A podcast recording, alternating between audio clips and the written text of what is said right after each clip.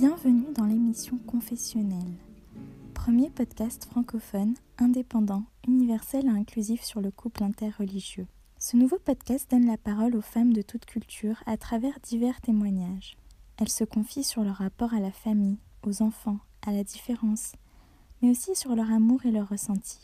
Avant de commencer, nous tenons à vous dire que ce podcast n'a pas de but moralisateur ou religieux.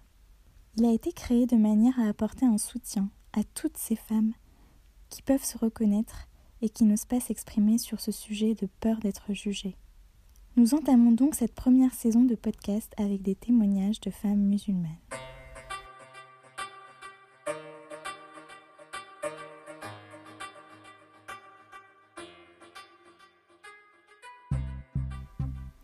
Je suis euh, française, d'origine algérienne, née en Algérie.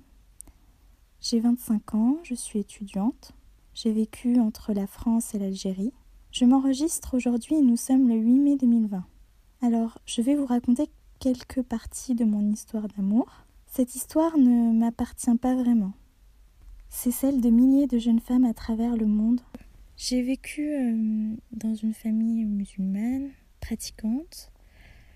Euh, j'ai eu une éducation assez euh, tolérante et, et, en même temps un peu, un peu stricte. Et je me suis toujours posé la question comment peut-on aimer quelqu'un qui n'est ni de la même religion ni de la même culture que nous?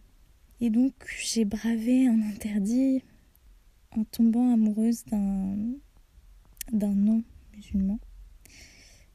Et puis euh, j'ai eu beaucoup de mal à le faire comprendre à ma famille, à leur faire comprendre que je ne changerais pas, que qu'ils devaient être rassurés, qu'ils devaient me faire confiance.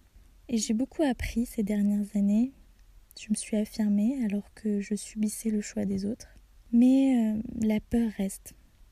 La peur d'être rejetée, d'être indigne, que mes parents ne soient plus fiers de moi. Mais pourquoi toute cette culpabilité, en fait, comme si j'avais trahi les miens alors qu'il s'agit de ma vie.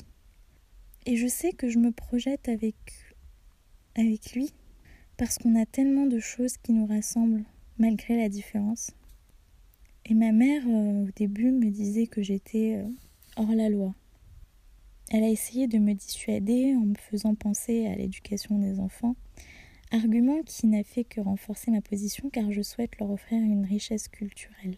Mon père, quant à lui, était le dernier au courant car je ne savais pas comment lui annoncer, par quoi commencer, et j'appréhendais énormément sa réaction. Et puis un jour, j'ai décidé de lui écrire. Il ne m'a plus parlé pendant des mois.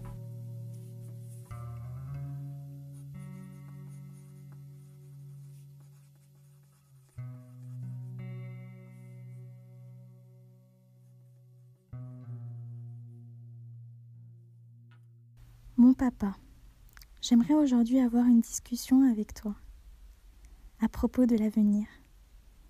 J'aurais aimé en parler avec toi en face, mais nous n'avons pas eu l'occasion malheureusement.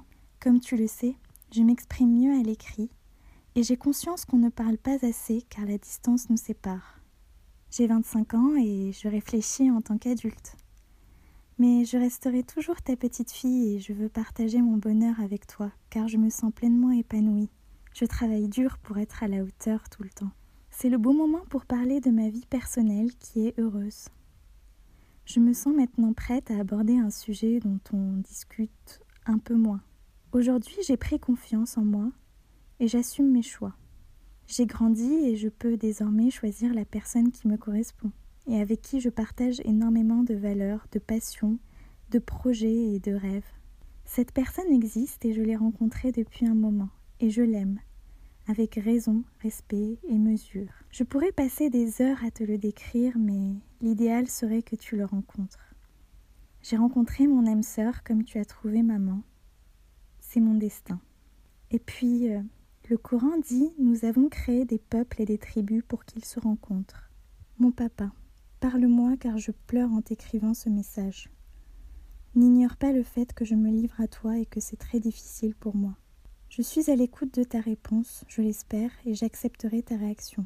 Mais sache que m'imposer quelqu'un serait contre-productif, car je tiens à suivre mon destin, et non celui qu'on aura créé pour moi. Cela ne changera rien entre nous, papa. Tu resteras toujours mon exemple dans la vie. Je t'embrasse, ta fille.